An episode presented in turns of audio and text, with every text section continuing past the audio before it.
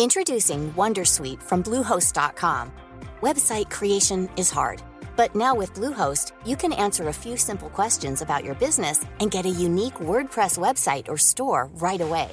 From there, you can customize your design, colors, and content. And Bluehost automatically helps you get found in search engines like Google and Bing. From step-by-step guidance to suggested plugins, Bluehost makes WordPress wonderful for everyone. Go to bluehost.com/wondersuite.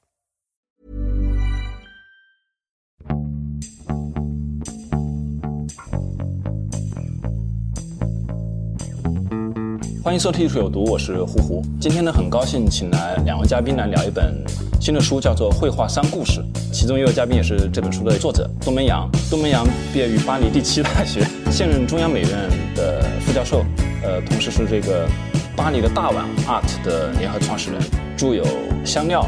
呃，《The Old Prince》，还有今天我们要聊的《绘画三故事》，呃，这三本书。嗯，大家好。另外一位嘉宾呢，陈小木，同样也毕业于巴黎第七大学，然后是文学博士，现任北京大学世界文学研究所的研究员，著有《让热泪：一种现代巴洛克》，同时也翻译了巴塔耶的《内在经验》以及这个《让热泪的阳台》和《贾克梅利的画室》这两本书。大家好。东门洋老师的几本书，我之前都有所耳闻，但是我之前没有看过，我感觉很学术，因为你是以一个策展人的身份在写的前面的，包括就是燕聪和段建文老师的那个双人展。然后呢，燕聪给我推荐这本书的时候呢，我其实是有点压力的。我大概知道它是一本关于这个十九世纪的一些法国的一些文学大家，然后的一些书。然后正好这个完全是我的盲区，因为我既不了解十九世纪，我甚至也没有看过巴尔扎克。我对巴尔扎克所有的印象来自于高中的语文课本，就是那个。高老头啊，或者是那个人间喜剧啊，就仅仅这些印象。嗯，我本来觉得我这个可能需要做点心理建设，我才能看的。但是没想到前段时间我去这个香港巴萨期间，我我基本上就在飞机上一个多小时时间，我就先把你这本书的后面的三篇小说嗯看完了。因为你这本书的结构挺特别的，其实是三篇小说加上你的一个对这三篇小说的一个分析。嗯，然后呢，分析是放在前面，啊，三篇小说呢放在后面。所以呢，我首先就先去看小说了，然后没想到就这个给我的阅读体验非常。好，我其实说实话，我没有看过太多世界名著，我看过很多乱七八糟的通俗小说，但是没有怎么看过世界名著，因为看世界名著会有压力。但是这个呢，就是给我的阅读体验，我觉得特别奇怪，尤其是那个巴尔扎克那篇小说，特别像像我看武侠小说的那种阅读经验。我们今天不谈具体的这个情节，我们谈一些这个阅读这篇小说的体验和这些小说的一些背景啊。反正我就觉得巴尔扎克这篇小说呢非常好读。所有的书里面提到的三篇小说，其实讲到的都是艺术家和绘画的一些故事。嗯，但是呢，巴尔扎克反正这篇呢，我完全把它带入成几个武林高手，对吧？然后呢，那个巴尔扎克里面提到的那个深藏不露的那个老画家，其实就像扫地神僧一样，对吧？就是那种感觉。三篇小说基本上就是两口气就看完了，然后看完之后呢，回头呢。又看了你的那个引论，嗯，呃，前后看了两遍，我觉得也写的特别好，然后补充了我对很多的十九世纪，包括里面的三个作家巴尔扎克、戈蒂耶和缪塞，缪塞，嗯，然后同时里面提到的艺术家，呃，提香，嗯，鲁本斯和这个呃德拉克罗瓦。这三个艺术家，嗯，我通过这三篇小说重新引起了我对他们的兴趣。所以呢，今天在我们开始聊这本书之前呢，我觉得可能听众里也有很多像我这样，对于十九世纪基本上可以说是一无所知的，就是欧洲的这段历史啊，嗯嗯的人，就是说，我想先请这个杜门阳老师先聊一聊，就是说为什么你会有兴趣去关注这个时代。感谢胡胡读这本《绘画三故事》，我想回应一点，正是因为《绘画三故事》，也许你一开始对我写的东西有一个先入为主的印象，以为会很学术。对，其实恰恰《绘画三故事》这本书，它是以一种文学或者说以一种虚构的文学作品的方式在讨论绘画。嗯，它恰恰是。很容易进入的一种有关绘画或者说有关艺术的探讨的这么一种方式。对，其实是我在中央美院教艺术理论，给大一的学生上艺术理论课，也有那么几年的时间了，会遇到这么一个问题：刚从高中升上来的这个学生，他一下给他讲这个艺术理论啊，从古到今的这种变化，有点摸不着头脑，一下接受不了。所以当时就给他们开了一个书单，这个书单其实全都是文学作品，就是涉及到艺术的文学作品，小说啊、诗歌啊，尤其是小说，还有电影。然后，呃，反而是一个很容易进入艺术语境的一个办法。哦，那我很好奇这个书单，因为我之前看到的所有这种书单都是理论理论，然 后看了前面五行你就不想再往下看了，压力山大那种。啊、这个像这三篇小说，呃，其中两篇也是在我给他大一的学生开的书单里边的。为什么会选择这个三篇小说来做这么一本书，或者说去研究它们？也是因为这三篇小说它诞生的年代就是十九世纪的三十年代啊。对，这个不为人知的杰作是一八三七年，然后缪塞的《提香之子》是一八三八年，金羊毛是一八三九年，就很奇妙的，几乎是同时出现了，可以说比较早的以这种虚构的文学作品的方式来谈论绘画，来谈论艺术。这样的小说出现了，以前其实是不多见的。在同一个时间点出现了这么有意思的现象，其实就值得去关注它，去阅读它。而且这三篇小说，像你刚才说的巴尔扎克那一篇，其实是被接受范围比较广的这么一篇有关文学谈论绘画的这么一篇小说，很早就翻译成中文了，在八十年代就翻译成不同的版本。之所以把它重新翻译出来，也是因为可能当时的版本老先生们翻译的当然也很好，但是会有一些关于绘画呀、关于艺术上面的一些专业的词汇，可能当时并没有太多的很清楚的引入到国内。呃，这部分其实是这篇小说里面的非常精华的部分。对对对，就是有的时候会造成一些理解的误差，会对故事情节，所以就把它重新翻译了一下，再加上《提香之子》和《金羊毛》这三篇小说，哎，放在一起做了一个小的研究。其实一开始你说的那个前面的那一段引言，只是想写一个小的前言来介绍这个三个小说，但是越写就觉得越有东西去说，这个篇幅就越来越大，最后就只能把它放在前面，当成这本书的一个重要的组成部分了。对，是这样一个结构。但是你前面那个其实我觉得是非常有必要的。当然，我还是推荐听众如果听完之后对这本书感兴趣的话，正确的阅读顺序 还是先看三篇小说，然后再看前面的一个分析。然后呢，我在看你前面这篇引论的时候，其实我就被里面的一段话马上就抓住了，因为我其实以前没有看过这段话。我现在我先把这段话先念一遍，这也是我们这期播客的一个标题。那这段话是这样的，他说，嗯，是这个十八世纪末德国的一个天才诗人洛瓦利斯。在他的一本书里面呢，叫做断篇。这个断篇应该就是指他的只言片语的这样一个意思啊。断篇里面说的，他说：“世界必须浪漫化，这项工程还完全不为人知。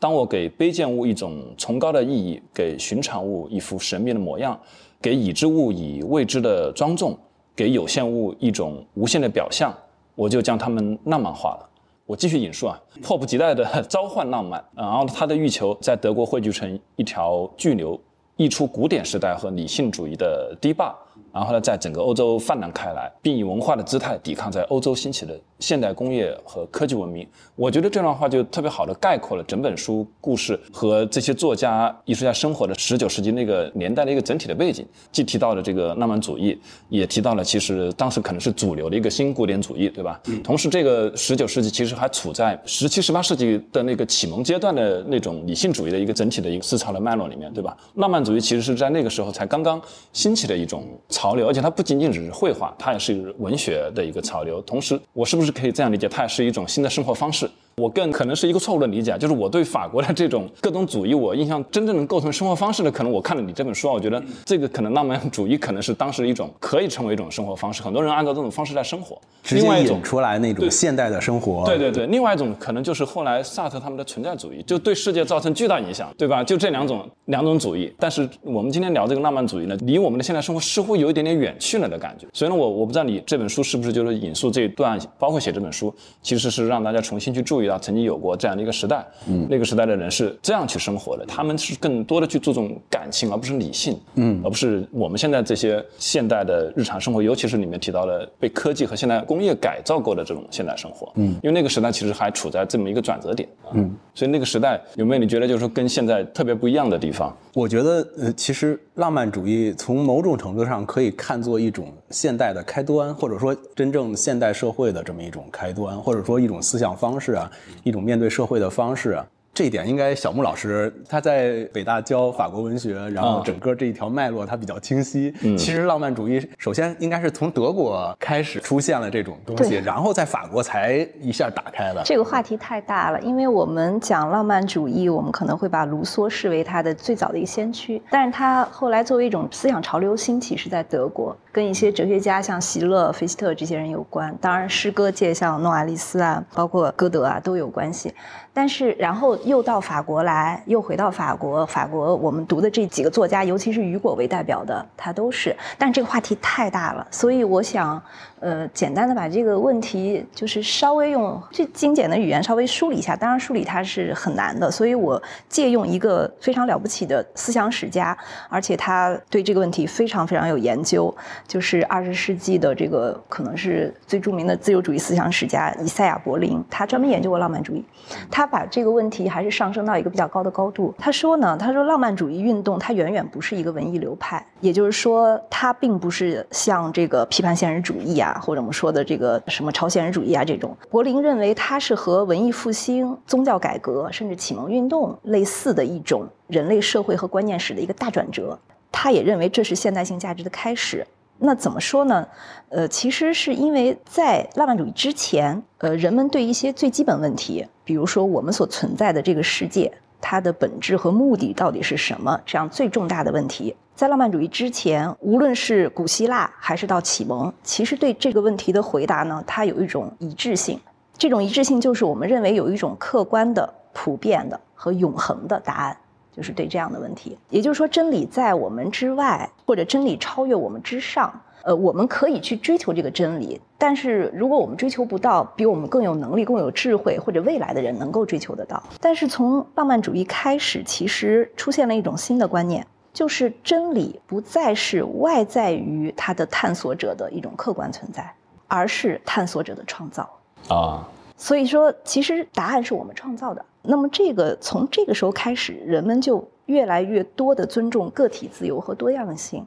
而且他们强调行为者的意志和心灵状态，或者说他们越来越强调理想而不是实在，他们强调过程而不是结果。所以，创造者看重的不是找到一个答案，而是一种纯粹的心灵、真诚的动机、纯洁的目的等等。那么，这样在浪漫主义精神中。最重要的其实就是一种运动或者斗争，也就是说，重要的不是取得胜利，而是要不断的对一个未知的东西提出挑战，或者说，重要的不是某种事业有多么崇高、多么有价值，而是我们可以为它做出牺牲啊。这就表现为一种非常强化的一种精神效果或者心灵效果。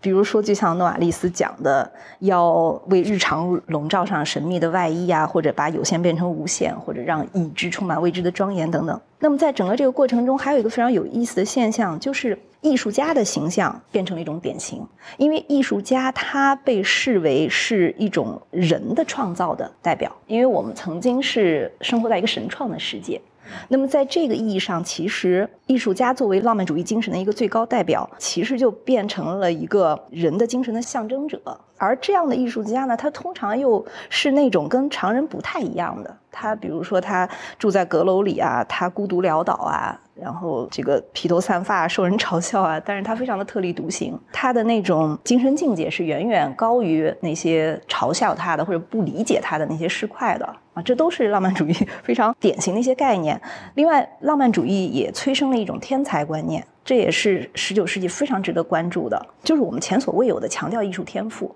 这并不是一直有的观念。比如文艺复兴时期，包括威尼斯画派，我们推崇的是老画家，像提香为什么受到尊重？他跟中国的观念一样，也有人比俱老这样的一种说法。但是天才概念，它前所未有的强调一种主体性，一种最高表现的主体性。那么用歌德的话说，他说它是一种暴风雨般的力量，它表现为一种无所不能的能力，一种无所不愿的愿望 等等。所以虽然它不一定完全是个人的，它有可能来自一种更伟大的力量，但是他选中了某一个人，或者在这个人身上流露出来，所以这就是一种被选中的天才这样的一个形象。而且往往有一种就是浪漫主义的这些艺术家的艺术家形象的本身，甚至盖过他的艺术作品、艺术创造。你像这些什么吉里科呀、舒伯特呀、什么拜伦啊这些人，有可能一下你想不起他究竟写过什么东西，或者他很年轻就去世，他他留下的作品非常少个形象。会立在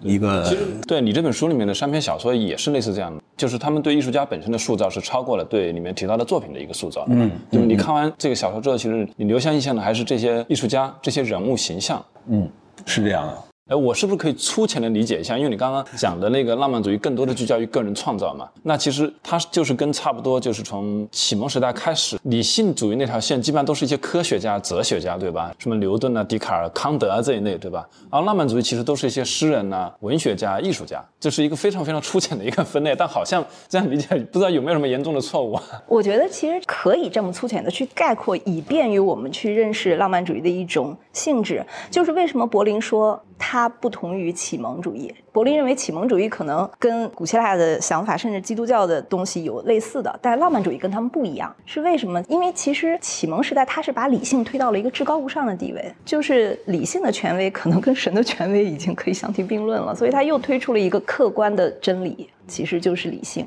但是浪漫主义跟他不同的，就是他对启蒙主义的一个巨大的反驳，就是它其实是把这种客观的真理又回到了人的经验、人的存在和人的创造上。就是所以这一点，我觉得你的概括还是挺有道理的。我我不这么概括，我记不住。对，然后我们回到这本书里面提到了几个人，包括这几个作家呀，巴尔扎克、呃缪塞和这个戈迪耶，他们跟这个浪漫主义的关系是什么样的？因为我看了一下，其实我们小时候学到是巴尔扎克是伟大的现实主义作家，怎么突然变成了他跟浪漫主义有关呢？然后另外两个人就是，嗯，缪塞，因为他同时也是诗人，对吧？他确实是离这个浪漫主义近一点。然后呢，戈迪耶他应该说也是跟浪漫主义近一点，同时他好像有一点点唯美主义的感觉，是吧？可以给我们简单介绍一下这三个人他们跟这个浪漫主义运动的一些。首先，三个人基本上都是生在法国一七八九年大革命之后，嗯对然后成长起来的。对巴扎克稍微大一点点稍稍微大一点，但是他们完全是在这个浪漫主义这个时间段，而且我们对于巴尔扎克有一些从小的这种刻板印象，但是巴尔扎克还是写过很多现实主义之外的作品的，像这篇不为人知的杰作就有点奇幻的。对。是，而且他也把它归入到哲学研究，他的这个人间喜剧哲理研究的这个部分，哦他不把它看作是一个现实主义的小说啊啊，像把它归到跟《驴皮记》啊，嗯绝对之探求，绝对之探求啊这些比较抽这些作品象的嗯。比较抽象的思辨性的，甚至哲学性的讨论的这一部分的集结里边。所以巴尔扎克，然后我们说到缪塞，缪塞就是更是他他其实本身就跟这个故事里边写的这个提香之子。就有一个缪塞自己的这么一个人的投射在里面，他自己的这个艺术的生涯其实跟这个提香之子有某种重合性。缪塞也是非常年轻就成名，一个十七十八岁就发表诗作，就一下就是所有人都知道有这么一个年轻的诗人，甚至普信金说说我读法国诗人，我最崇拜的是缪塞啊，当时他那个地位非常高，然后又有很多他在文学界的这种活动，但是到了三十岁之后，基本上缪塞就不再写什么重要的作品了。而且缪塞在很长一段时间，在十九世纪之后，一直到二十世纪初，是被人遗忘的这么一个状态。到了二十世纪初，重新又去阅读他，重新又把他作为一个浪漫主义的诗人来挖掘他，又重新进入这个大众阅读的视野啊，是这么一个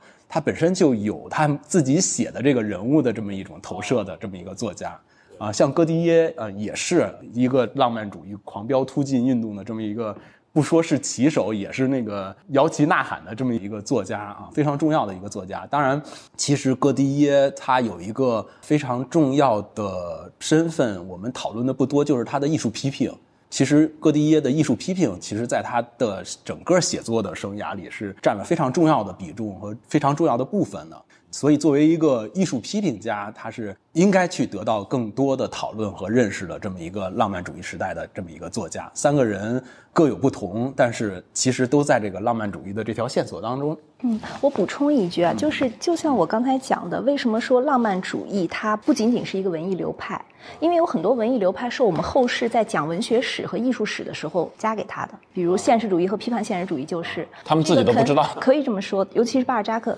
这个其实跟十九世纪末二十世纪初，尤其是二十世纪之后，你像苏联的这套文艺理论的研究模式有关。就高尔基特别喜欢讲现实主义、批判现实主义，但是其实在他们的时代。并没有，就是现实主义是比较晚的一个概念，在文学史上来讲。但是浪漫主义不是，浪漫主义者在他们的时代，他们就自称浪漫主义者，而且他们把浪漫主义作为一个旗帜，尤其是这是一种斗争。因为比如说戈蒂耶，他觉得自己是个浪漫主义的战士，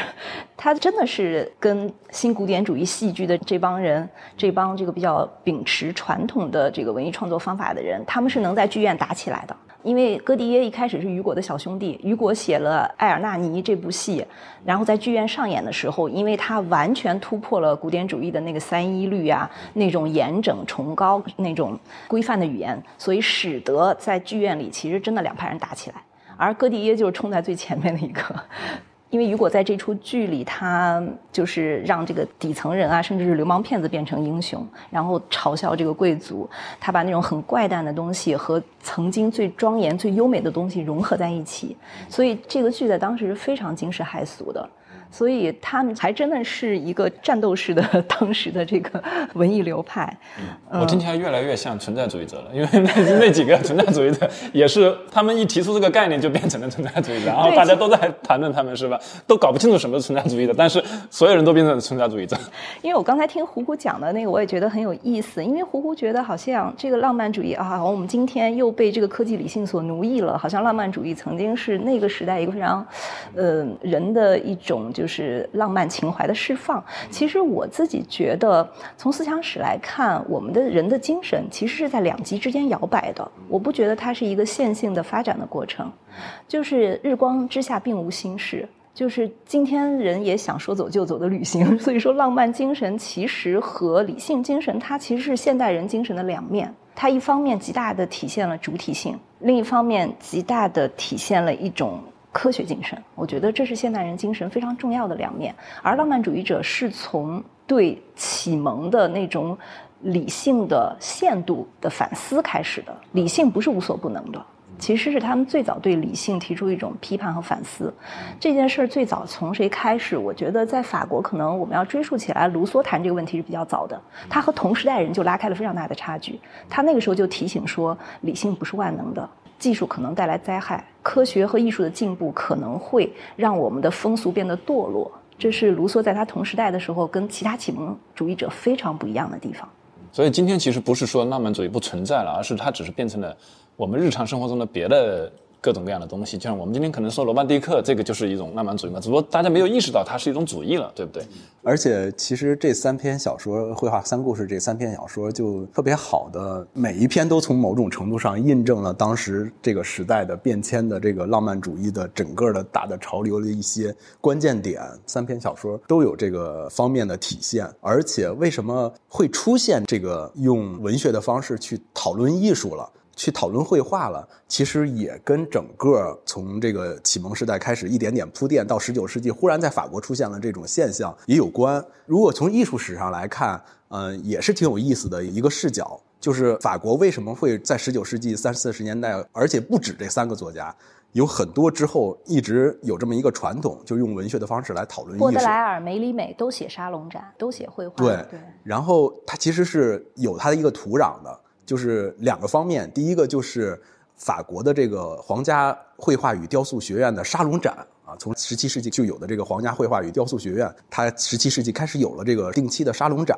一个是一七八九年大革命之后的这个公共美术馆的出现，就是公共展览空间的出现。这个沙龙展是让法国的这种公众有机会了解到他们同时代艺术家的创造。公共美术馆的出现，在大革命之后也就是这个三个作家巴尔扎克、缪塞、戈迪耶他们成长起来的这个时代，就是让所有人都有机会共同享受这个国家文化遗产，都有机会进入到博物馆、美术馆去看到以前没有机会看到的这些东西。卢浮宫当时改名叫共和国第一艺术共和国艺术中心，对对对，就怎么样平等的分享这个国家文化艺术遗产，这也是资产阶级革命的一个成果。是因为在之前，其实绘画以及绘画的接受范围只限于他的资助者、定制者、画家、教会、贵族这样。但是沙龙展是一个法国人的创举，它可能奠定了今天的现代意义上的公共展览的一个基础，它也是一个先驱。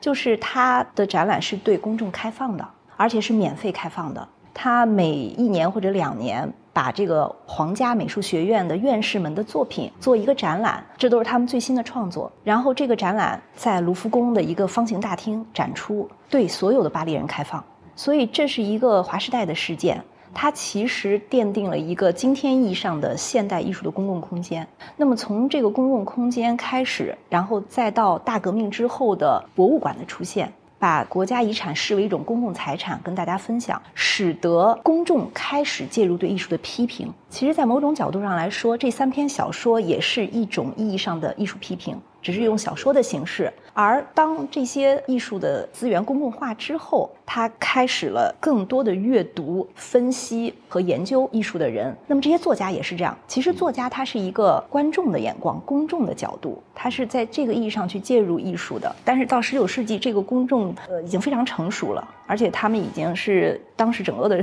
社会的这个文人、知识分子、精英，他们都非常的热爱艺术，并且把这个作为他们思考当下。社会思考他们的生活的一个视角，所以他无疑会进入小说，进入文学。Introducing WonderSuite from Bluehost.com. Website creation is hard, but now with Bluehost, you can answer a few simple questions about your business and get a unique WordPress website or store right away. From there, you can customize your design, colors, and content. And Bluehost automatically helps you get found in search engines like Google and Bing. From step-by-step guidance to suggested plugins, Bluehost makes WordPress wonderful for everyone. Go to bluehost.com/slash wondersuite. Millions of people have lost weight with personalized plans from Noom, like Evan, who can't stand salads and still lost 50 pounds. Salads generally for most people are the easy button, right? For me, that wasn't an option. I never really was a salad guy. That's just not who I am. But Noom worked for me. Get your personalized plan today at noom.com. Real noom user compensated to provide their story. In four weeks, the typical noom user can expect to lose one to two pounds per week. Individual results may vary. 我们其实聊了那么多浪漫主义，感觉好像十九世纪就只剩浪漫主义一样，但但实际上不是，是吧？实际上他们浪漫主义那个时候，其实就像刚刚那个小木你说的，其实它是在跟理性主义在应该说在对抗或者是交织着的两条线索。然后真正的主流其实还是理性主义这条线上的这个新古典绘画上，对对对，就是新古典主义。然后呢，同时这三篇小说呢，又恰好其实都提到了这么一个在小说里面叫做色彩和素描的一个斗争。其实色彩代表的就是浪漫主义，对吧？因为它是用色彩去表现；素描呢，就是代表了古典主义，因为它更强调那种清晰的轮廓，对吧？那样的一个绘画传统。然后我在看那个巴扎克这篇小说的时候，我一不小心又带进了我的通俗小说阅读经验，我又觉得特别像像那个。《笑傲江湖》里面那个风清扬他们提到的那个剑宗跟气宗特别特别像，其实两个人说的都有道理，对吧？那个气宗好像有点像浪漫主义，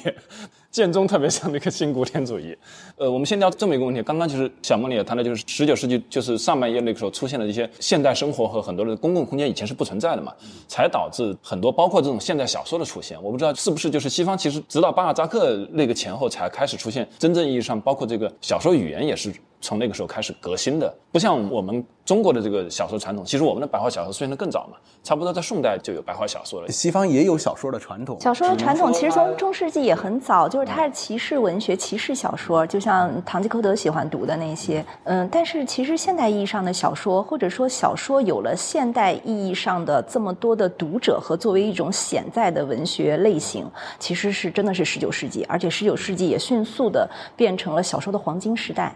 因因为在传统意义上，小说的品地是比较低的，在文学中，而且其实真正的文人他不太屑于去创作小说，因为比如悲剧啊、诗歌呀这些在传统上是更为重要的文学形式。但是到了十九世，或者说从十九世纪开始，小说开始成为文学中非常具有创造力，并且也吸引了很多很多的读者，并且对他的这种曾经觉得它是一种低等级的文学类型的这种观念也在改变，因为一流的作者也投入小说创作，而巴尔扎克就非常好的体现了这一点，因为在庞大的人间喜剧中，他既有非常有这个形式创新，有比较抽象的那种语言上的探索，包括思辨上的探索的小说，他又有非常通俗意义上的好看的、很棒的故事，这个也是跟十九世纪小说的发表形式有关。十九世纪小说主要的发表形式是在报刊上的连载，所以其实它也确实是需要不断的吸引人。就是很多小说技巧是从这种发表形式来的，就是它不断的有悬念。金庸的连载，我正要说这个。他要不断的给一个悬念，就是烘托，然后悬念，然后高人后面还有高人，这个就不断的在。我看到巴尔扎克，其实他是一辈子靠稿费生活的，他是全职作家，对吧？以前其实没有太多这样的全职作家嘛，而且他因为好像一直在欠钱呢，一辈子就而且做过很多生意，连续创业者最后都不成功，最后发现还是要靠写小说赚钱。然后他的写作习惯也是跟金庸真的一样，可能就是傍晚的时候先睡一觉，到了半夜醒过来之后，连续写八个小时以上，然后呢，不停的喝咖啡对对对，不停的喝咖啡，最后死于喝咖啡。金庸也是这样嘛，对不对？他每次那个连载的一章就是差不多一个晚上写完，然后我就觉得真的太香了，那个这一段。有点相似性哈。啊，你像他们那个时代，比如说大仲马也是这种类型的作家，他的小说也是他的那种故事性，为后世的这种武侠小说。对，因为以前我看到金庸的文字资料，全部提的都是大仲马，从来没有提过巴尔扎克的。但是我看了这个巴尔扎克，我觉得巴尔扎克好像更像一点。是这样的，是这样的。然后我们刚刚就提到了这个浪漫主义跟这个理性主义的这样的一个对比嘛。其实这三篇小说，我把这三篇小说啊，我我概括它分别有两个主题，一个是我们后面聊到的，三篇小说都有点像才子佳人小说，就是怀才不遇的这种才高八斗的这种文学青年是吧？遇到了一个就是美貌天仙这样的一个女的，然后 所以也跟这个刚才小木说的这个小说当时创作的这么一种发表的环境啊，需要吸引更多的人去读啊哦，他也也会安排这种哦情节。用了一种这种通俗的类型啊，但是实际上它本身其实就是一种通俗的类型，比如说《红楼梦》也是才子佳人小说，是吧？就是不妨碍说它是它就是文学本身中。今天的电视剧如果没有爱豆，大家也不会看的，对吧？一定要有 CP 课。但是你让要是让我，我从一个做一点艺术史研究的角度来看这三篇小说，其实他们当然都在这个浪漫主义和新古典主义的这个对抗的十九世纪的这么一个大的环境下诞生的这三篇小说，但是三个小说都各自有特别鲜明的各自的一个主题。其实不为人知的杰作就有点讨论绘画本身这件事情，讨论绘画的未来，究竟这个绘画会往什么地方去走？然后《提香之子》就像呃小木刚才在解释浪漫主义艺术家的时候，他在讲一个艺术家的形象，艺术家究竟应该未来以一个什么样的形象在这个艺术世界里出现？再有这个金羊毛，其实是讲的一个艺术和现实之间的关系的问题，究竟哪一个更重要？艺术和现实的关系，他不是这个金羊毛这个主人公一定要找到这个鲁本斯这个画中的这个理想的金发女郎，他在遇到现实中跟画中完全一样的这个两个女孩的时候，他面临着一个抉择，到底是选择哪一个画中的人物，还是现实中的人物？在我看来，有这么三个不同的关注的点。也许不同的读者会有不同的，而且我觉得像胡胡，他一下子被这个故事所吸引，一下子这么快的把它读完哈，然后就是觉得读的很有快感，也是因为。对，因为 我把那个巴尔扎克那篇小说里面那个神秘老画家的艺术评论全画出来了，真的就是艺术评论。因为胡胡你是喜欢艺术，你对绘画、对艺术也非常的了解，然后你在这个情境下，你就会更为被这个小说所吸引。我自己其实觉得这三篇小说当然很好读，但另一方面，它其实回应了我们思考的很多问题，所以才让我们读起来非常的过瘾。在我看来，其实他们并不是真正完全聚焦于讲故事的小说，他们其实还是比较抽象和隐喻性的小说，他们谈的问题非常的重大。而且有很微言大义的这种隐喻色彩在其中，就像刚才东门大致所讲的，对我来说，这三篇小说，巴尔扎克不为人知的杰作，它是讲的一个无名的杰作，这个杰作我们已经看不到了。而在艺术史上，或许我们看到的只是有名的杰作，而他所淹没的那些高人的无名的，它是艺术史的浅层，它是那个火山岩浆的那部分，我们并没有看到。那个我觉得是巴尔扎克为无名的杰作留名的一个作品，而《提香之子》在我看来是为无名的艺术家留名。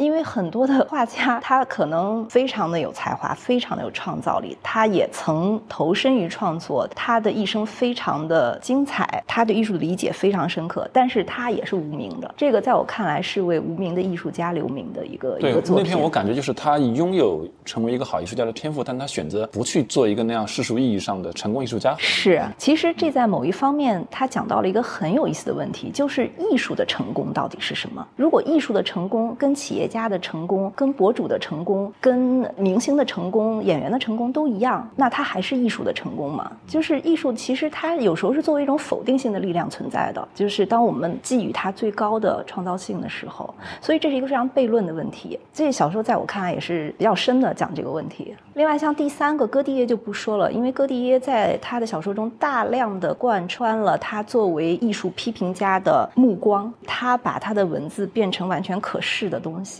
另外，他当然也最终让艺术为现实加冕，就是他在两者之中，其实他无疑是倾向于前者，倾向于艺术的。但最后他做了一个妥协，就是他让艺术照亮现实，只有被艺术加冕过的现实他才接受，就是他把那个女孩画了，这是解决他那个无法解决的矛盾的一个平衡。其实，在我看来，他都是高度寓意化的。我补充一点，就是戈迪耶的这个《金羊毛》这个小说，其实为什么说它有很多艺术批评的眼光和语言在里边，也是因为他之前是真的是自己旅行，他跟内瓦尔旅行到这北欧这几个地方，旅行到安特卫普，看到了这张画，他当时就写了一篇艺术报道的评论，艺术评论在杂志上就发出来了，他就叫《安特卫普圣母院的鲁本斯的下十字架的这张画》。然后他觉得不过瘾，自己写的，他没有把这个对这张画的看法完全表达尽，所以他就用了一个小说的办法，又重新的来讲了这么一个鲁本斯的这张画，又把它重新的结构了一下，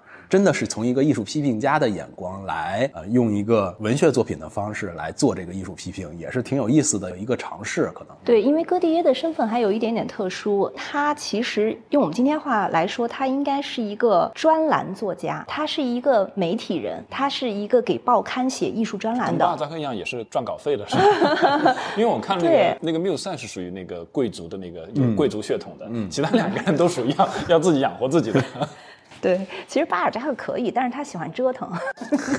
他老想搞点那个实业，不太安分，不太安分。对，但是戈迪耶跟他们不同是在于，他真的是媒体人，他的主要创作在他的这个文章，不是虚构作品，不是诗歌，他就是写批评文章，他也做时事报道，做旅行报道。因为那个时候他也自己也非常热爱旅行，就是写各地的风俗人情的那种旅行报道，所以他的艺术报道也是他写的比较多的一块，他写作的很重要的构成部分。所以这个小说有意思在于，他是从一篇艺术评论来的。他是想通过这种方式放大他的艺术观点吗？因为艺术对艺术评论能包容的东西比较少，比较确定。他更有一些更不确定的、充满想象的、充满激情的东西，他可能觉得应该用虚构作品才能更好的表达。我看这三篇，我不知道你是不是故意把巴尔扎克，可能他年龄排的还是怎么样，反正看了巴尔扎克之后呢，这篇写的太好了。因为就像刚刚小木说的，就是他还有很多深意。当我听完之后，我的另外一个感受是不是巴尔扎克其他小说更好看，是吧？就纯粹好看，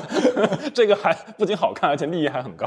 看完那个巴尔扎克，因为他最后结尾真的是你都不知道他到底到底想。他没有一个特别明确的观点，他好像两边都做了评论。对于这种色彩这一派的，是吧？还有这个素描这一派的，都做了评论。总体他可能更支持色彩一点，但是呃，他并没有一棍子打死。那但是我看后面两篇的时候，明显感觉这两个写的不如巴尔扎克好，因为我后来就查了一下，巴尔扎克写这个时候三十八岁，基本上最能写的时候，可能那两个人基本上都是二十七八岁，可能火候还不是特别够，所以总感觉他们那个小说结尾有点突然甚至有点点烂尾的感觉，我的个人感受。但是不排除里面就是对艺术描写那部分是都很有价值。呃，尤其是那个戈迪耶，我感觉他总忍不住自己跳出来，明明在写一篇小说，突然作者本人冒出来了。因为戈迪耶跟缪塞和巴尔扎克不一样的时候，他从小就学画画啊，哦，对，他其实从小有一段时间是立志成为一个画家。他差点成为画家所以。他对绘画本身的这些技法原理上，他更了解，比这个巴尔扎克和缪塞，所以他想说的就更多。 있고 但是我觉得这正好是你这个书的一个主题，就是虽然他是画家，但是就文字的表现而言，还是不如巴尔扎克。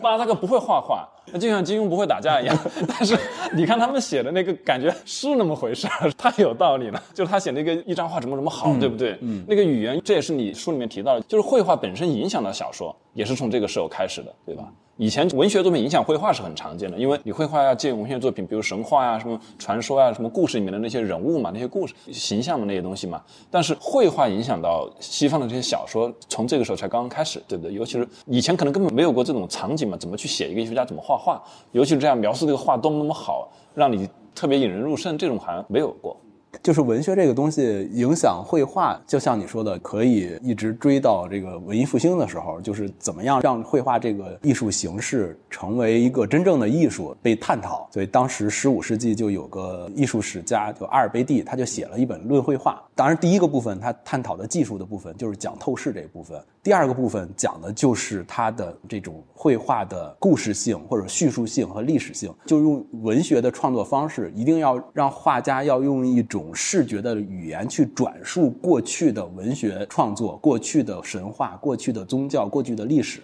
这是绘画所要具备的一个功能。这样有了这个技术上或者说从数学上的这种透视上的原理，再加上它的文学性，才使得在文艺复兴之后越来越把绘画这个实践当做一个真正的艺术来看待。因为在文艺复兴之前。绘画的品地是非常低的，的品地是它不是自由之意，对，不是艺术的范畴去讨论的。艺术是不是很多语言里面都还没有出现我们今天这个艺术这个词汇啊？我对，其实它艺术指的是一种技艺，一种技巧，就是比如铁匠打铁的，他也是艺术家。然后木匠也是艺术家，然后开药店的就配药的也是艺术家。但是我们今天意义上的把画家作为一种艺术家，跟绘画本身的地位的提升有关。就绘画这种 art 这种 technique，因为它有了在文艺复兴时被赋予了这个科学，比如说光学透视，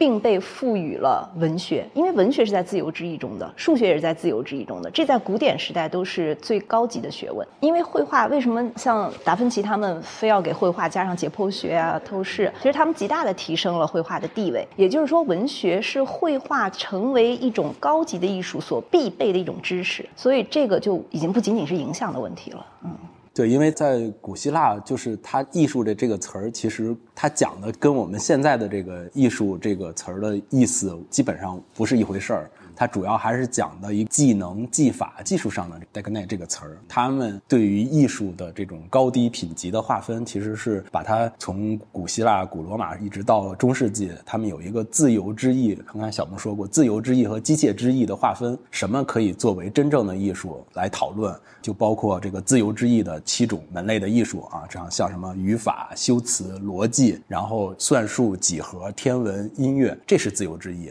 机械之意就是一些手工劳作的技能，这种是有这么一个门第之分的。其实有一个知识等级的，所以绘画其实是很低级的一种。绘画一开始连机械之意都不是，对，上不了这个讨论的台阶儿。只有到了中世纪以后，我们才开始去讲讲绘画是把它作为一个高级创造力的这么一种行为来去讨论和探讨。其实就是回到刚才的那个我们谈的那个话头，就是文学怎么影响了绘画，或者说影响了艺术，就是从这会儿就开始，就必须要有它的这个文学性、叙述性、这种表现性，这些绘画才能够去被认为是一种高级的艺术。对，因为它这种文学也看怎么理解。就像 “historia” 这个词，就是我们所说的它文学，就是绘画的文学性，呃，或者叙事性，在阿尔贝蒂那里，他用的是 “historia”，但 “historia” 也不是历史的意思，它其实就是记录人类社会所经历过的那一些东西，就像史诗可以做的，悲剧可以做的，这个其实是那个时候对文学的一种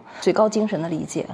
那具体我们这本书里面去提到了这么几个具体的艺术家，我们可以来进一步的聊一聊。一个是提香，呃，提香呢是提香之子，中间这篇小说的一个实际上的主角，对吧？虽然就是他写的主人公是他的儿子，背景都是在对对对提香的这个光环下，在光环的笼罩下，对对对。然后呢，第三篇写的是，其实写的是鲁本斯，而且你前面提到了，他就是在安特卫普那个，应该是那个圣母院呃圣母院实际存在了两张特别大的画，是吧？对叫上十字架和下十字架。然后他以这个画，按照刚刚你们聊的，其实是他先写了个评论，或者是看了这张画，后来还不过瘾，然后对去写了这篇小说。然后呢，其实还有一个人是更多的存在在你前面的那个评论里面，但是其实跟这三个作家都非常相关的是那个德拉克洛瓦，对不对？嗯。而且呢，好像又隐隐有一个线索，就是提香、鲁本斯、德拉克罗瓦这么一个线索。但是呢，提香跟鲁本斯他们并不是十九世纪的人，他们是十六世纪末和十七世纪初的这么一个，应该是说在威尼斯画派，鲁本斯也算吧，在威尼斯待过这样的一个。提香是基本上就待在威尼斯，然后呢，再就是德拉克罗瓦是生活在十九世纪，基本上是跟巴尔扎克完全同时代的这么一个浪漫主义的一个旗手型的一个艺术家。这三篇小说其实他们是写于一八三零年代这个年代，但为什么他们基本上都瞄准了威尼斯这个十六世纪末这么一个时间点？其实他们在写他们两百年前的一个人，为什么不直接写当代的人，不直接写德拉克罗瓦？如果看我前面写的这个引言这个部分，中间有一部分就会讲到这个德拉库罗瓦，因为三个人都跟德拉库罗瓦有着或多或少的交往。三个人也就很明显的在这个德拉库罗瓦和安格尔的这场冲突当中站了队，都是这个支持这个色彩派、支持这个浪漫主义这一个队伍的这么一个成员，所以他们写的小说有可能从表面上我们看不太出来十九世纪这种素描和色彩之争的这种真正的直接的冲突，但是它背后都有这么一个隐藏的这么一个线索。其实像你刚才说的提香啊，像这个鲁本斯啊，这个说到这个素描和色彩之争，其实并不仅仅发生在十九世纪，它其实是在这个艺术史上曾经就有过类似的几次这样的素描和色彩之争啊，比如这个当时的这个十六世纪就有一场素描色彩之争，就是要讨论这个提香跟米开朗基罗两个人到底谁优谁劣。一个是佛罗伦萨，一个是那个威尼斯，对不对？瓦萨里和一个威尼斯的作家，也是一个就是类似的这种素描和但那个色彩之争。作家是写评传的，他不是写虚构的啊，他自己也是个艺术家，嗯，然后到了十七世纪啊，这十六世纪到十七世纪，法国其实就是确立了它的这种古典主义绘画的一个学院派的传统。一个素描占素描占上上风，对，就是普桑嘛，普桑他主要是在罗马学习的这一套古典主义的这一套艺术的理论，他把它带回到这个法国，奠定了法国古典主义的这么一个基础。嗯，又有了后来的这个法国的皇家绘画与雕塑学院来宣传这一套东西。嗯，直接造成这个普桑的这个代表的这一套理性的素描的这一派，就是一直是。占一个统治的地位，但是到了十七世纪末、十八世纪初，又有一场素描和色彩之争。这有又出现了一个理论家叫德皮勒，他就是特别推崇鲁本斯，开始在皇家美术学院不断的挑衅这些美术学院的院士，不断的在说这个色彩派，说鲁本斯的这个多么强大。最后的结果，皇家美术学院接受了这个德皮勒作为他的一个院士，也接受了鲁本斯的这么一套色彩的传统。以致到最后，这个巴洛克可以在整个十八世纪开始在法国越来越流行，就造成了到后来的这种我们知道这个洛可可的这种巴洛克的这种更加荼蘼的这种变形的这么一种风格，这是也跟这条线索有关。所以历史上有过几次这个素描和色彩之争，所以这个小说中来写提香，来写鲁本斯，其实某种程度上也是隐喻这个在他们同时代的这一场素描和色彩之争，他们来讲这个故事，就不一定就是讲现实中的人，但是他的这个影射还是非常到位的。对我补充两点，就是在法国十七世纪末到十八世纪，在绘画中出现的这个素描与色彩之争，有时候也被称为绘画中的古今之争。古是其实是素描派，更讲究那个造型、立意、主旨的这种佛罗伦萨派，而今其实他推出了这个所谓鲁本斯，就是当时最能代表这个巴洛克绘画的这一支。但是其实鲁本斯他是直接继承提香他们的。而这个场讨论中，提香也是一个学院派的靶子。学院派批那个色彩派，就是他们经常拿提香出来批，说提香画的比普桑差远了，甚至 说那个从提香开始就行不准了。他们那个院士还专门会会对一张画说提香这个圣母玛利亚的腿这个膝盖是有问题的，整个不对啊。这个 虽然色彩也不错，其实那个时候就一直会在探讨绘画的内部讲到这些问题，嗯。而且像第一个小说，像刚才你说的这个巴尔扎克的这个小说里不为人知的杰作，这个老画家不停的在讨论这个素描色彩，对其实也在讨论这么一回事儿，但是他没有做一个最终的一个结论。对，其实素描和色彩这个事情，我们不能把它割裂着来看。一个真正好的画家，他肯定不是说他在某一方面有缺陷的，他肯定是素描和色彩他都很好，只不过他更侧重哪个。他并不是说另外一方面有缺陷，就是说他这个东西真的是一体两面，必须得要两个方面都达到一种融合的状态，才能够真正成为一个特别好的艺术家。对，我还想补充一点，就是为什么浪漫主义这么挺色彩，或者这么挺这个表现对，从提香到德拉库洛瓦的这种东西，呃其实素描和色彩，我们如果非常非常抽象和教条的 来讲的话，可能素描更诉诸理性。如果我们做一个非常粗疏的区分，而色彩这个东西呢，它是非常个人化的，它是非常能够表达个人的眼睛所能看到的东西，以及他情感深处赋予他眼前事物的一种东西。而尤其是色彩这个东西呢，我们有时候也会说，可能它更不容易训练。它当然都是可以训练的，但是色彩这个东西可能还有赖于你的视感神经，什么就是说你的天赋已经决定了你。当然我们可能用不到这个天赋，有时候你这个哪怕你你看的色彩再准，但是你在绘画中都不一定能用到，你已经有那个能力。就是这个它人和人非常不一样，就是所以特别推崇主体性、个体性的这样的一种。你像浪漫主义这种，它就是非常容易去倾向于这个。嗯，所以我也推荐另外一篇文章讲这个讲得非常清楚，就是。呃，波德莱尔的《一八四六年的沙龙》，其中有一个篇章叫《论色彩》，哦就是从提香讲到北方，讲到威尼斯，再讲到德拉克瓦。对，如果从艺术史上看，其实我们从某种程度上应该小心的用这个素描和色彩这两个词儿。从艺术史看，这个无论是素描还是色彩，它跟我们现在所说的就是考前班的这个训练啊，或者进入美院的这个基础的训练，素描、色彩都要去考这两方面的能力，这个东西还不太一样。无论素描还是色彩，它诞生的时候其实都更有它更有形而上的意义对上的更它深的非常有哲学意义在里面更哲学的东西在探讨。像素描这个就是十六世纪，刚才我们说到的这个瓦萨里写这个《一元名人传》，就是文艺复兴十四、十五、十六三百年的两百多个画家的传记。瓦萨里他在写这个序言的时候提出来的这个概念啊，这个素描。刚才我们说到如何在十五世纪的时候把绘画这个东西提升到一个有创造力的、可以讨论的艺术的层面，但是到了这个瓦萨里的这个时代，他觉得绘画本身有没有自己除了数学、除了文学这个可以加持它的以外，绘画本身有没有自己的特性？自主、自治、自立的东西。对，他就觉得素描这个东西是一个绘画最根本的特性。他就一直在讨论 “designio” 这个概念，它其实是赋予了这个素描很多形而上的含义。在讨论这个词儿的时候，所以才会有这么多的有关素描和色彩之争。色彩也一样，到了十七世纪末，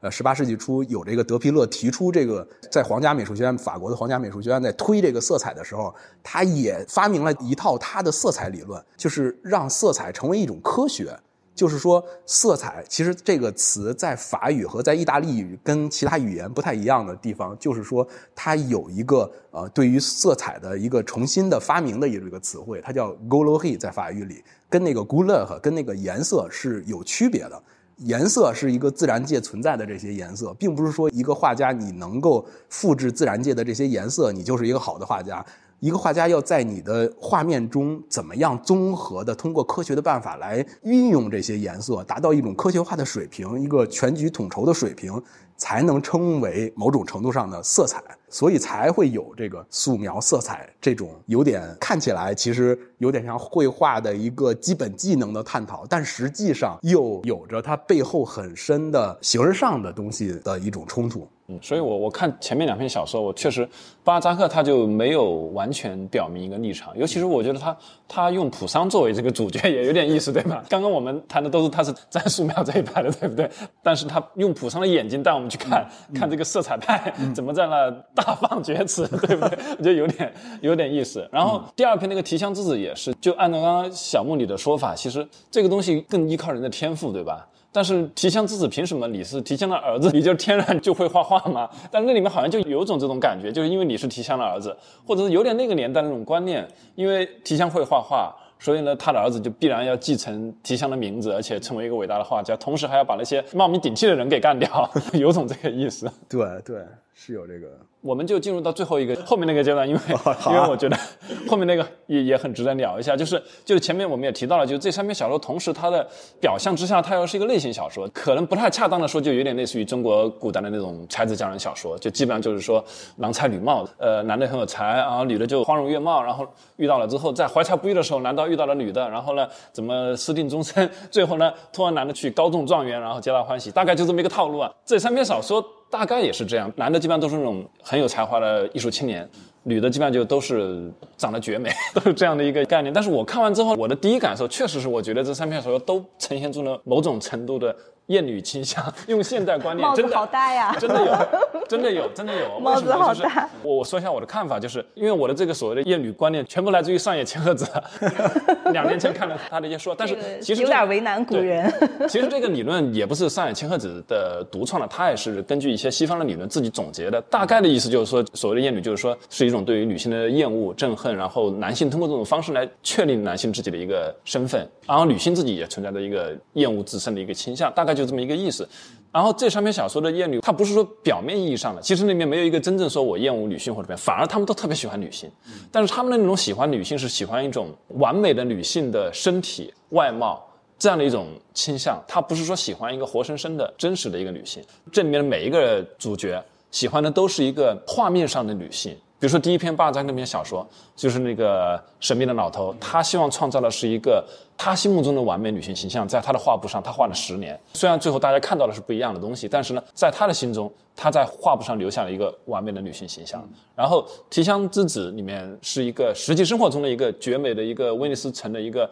又有钱又又好看的贵妇，爱上了提香之子，然后天天在那给他打鸡血，让他让他去画一张，应该也是画他的肖像，对不对？画出一个绝美的形象出来。然后第三篇也是，就是这种一个浪荡子啊，那个主人公叫提布斯。他看到了鲁本斯画里面的那个抹大拉，其实画了一个很小的局部，里面的一个金发碧眼，一个可能是很肉感的这么一个女性形象。因为鲁本斯整个鲁本斯的那个那个，然后他就爱上了画中人，然后就每天去那个教堂看一整天，然后呢就希望现实生活中能找到一个跟画中人一样完美无缺的这么一个女性。都是一个共同特点，就是说他们喜欢的是这样的一个画中的一个形象趋于完美，然后对他们最高的评价就是他们就像活的一样。但是其实他们身边都有一个火的女性存在，但对他们视而不见，所以我就感觉从现在的眼光看，确实有这么一点。然后呢，还有一点就是三个作者这个的态度好像又有一点点暧昧。比如说那个，我觉得那个哥提耶好像是比较批判的啊，他是直接自己忍不住跳出来了，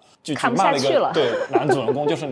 活生生一个富有感情的人在你身边，你不去看，你去看画布上的一个就一块画布。然后巴尔扎克好像并没有很明确的表达那个观点，但是也有一点。但是那个普桑把他自己的情人献出去了，是是是，献给那个老画家做模特是吧？是的，是的。但是我觉得有一点你说的挺有意思的，就是说他们最后钟情的都是一个画面中的一个形象，就是说。男性和女性的关系，其实刚才我们一开始也说到了，他这个十九世纪的通俗小说，他为了能够得到更多的读者，或者他本身就需要有这种爱情的戏码，这个男女的关系啊，他肯定是有这方面的故事的这么一个情节的安排，但是。我觉得，如果我们用现在的这种艳女的，或者说这种条条框框去框住十九世纪的作家，恐怕能够漏网的不多。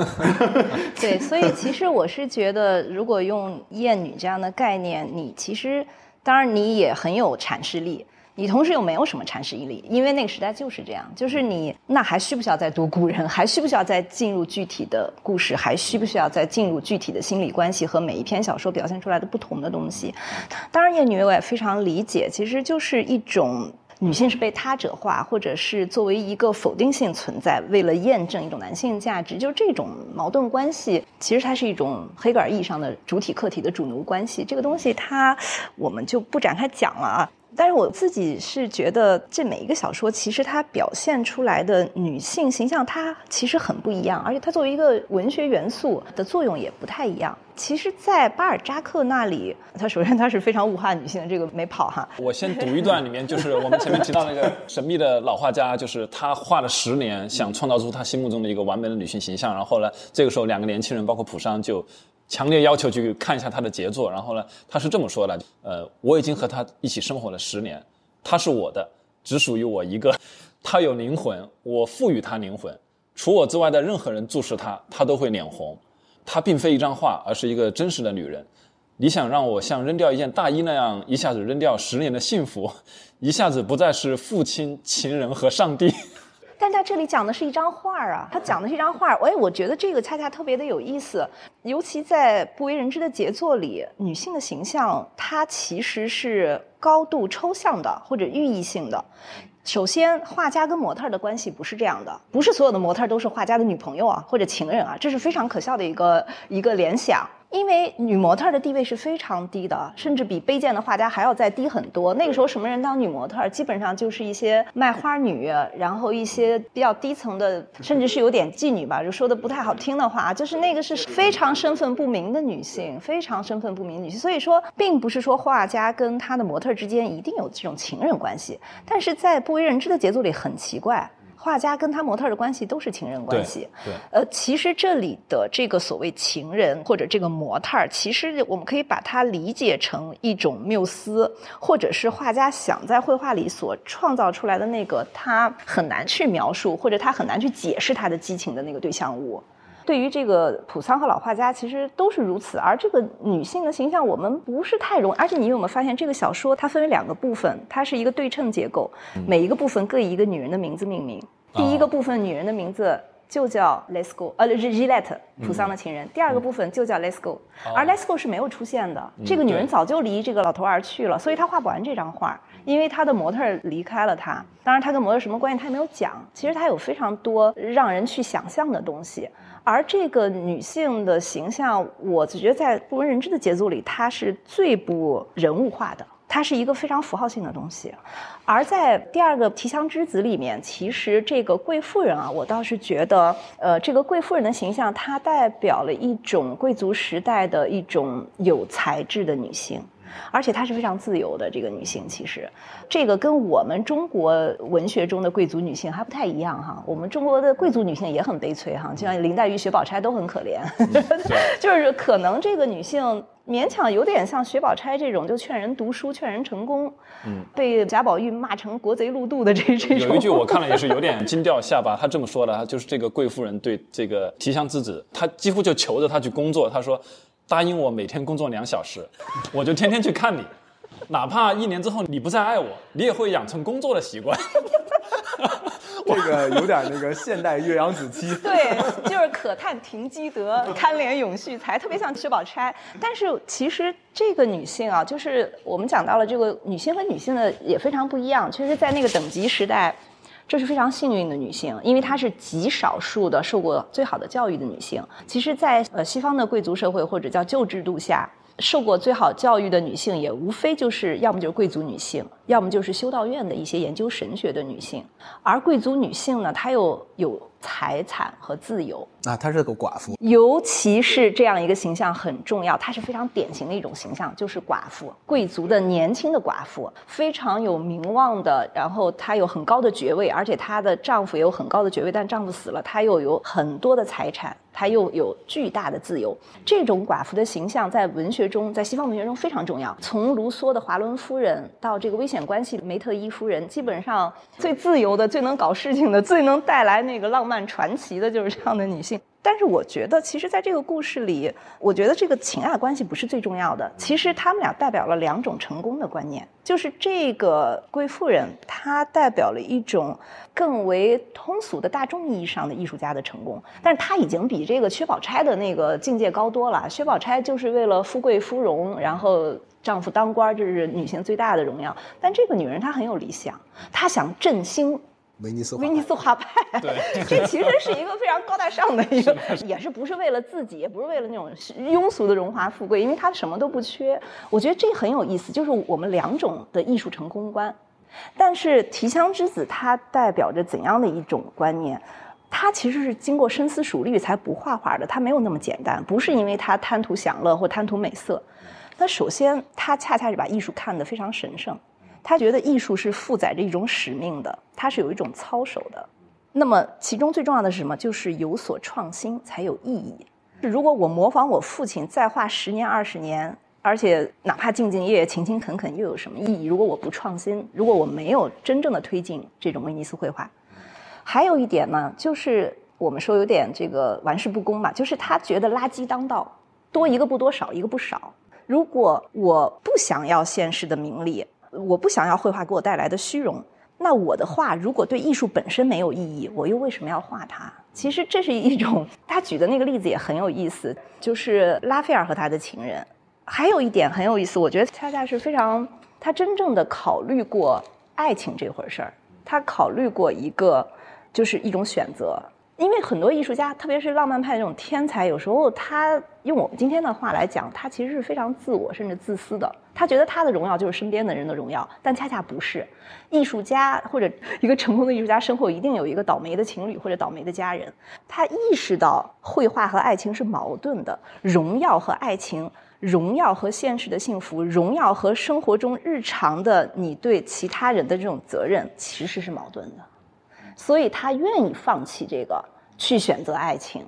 那么他举的例子就是拉斐尔什么都要，所以累死了。就是这一点，其实我觉得还是一个挺有现代人的这种观念。就那个女性角色表现的非常独立，男的就是属属于那种逃避虽然可耻，但是有用，就是吧？就是居然能说出这么漂亮的话来说，我现在正在谈恋爱，不能够一心二用，你居然让我去画画。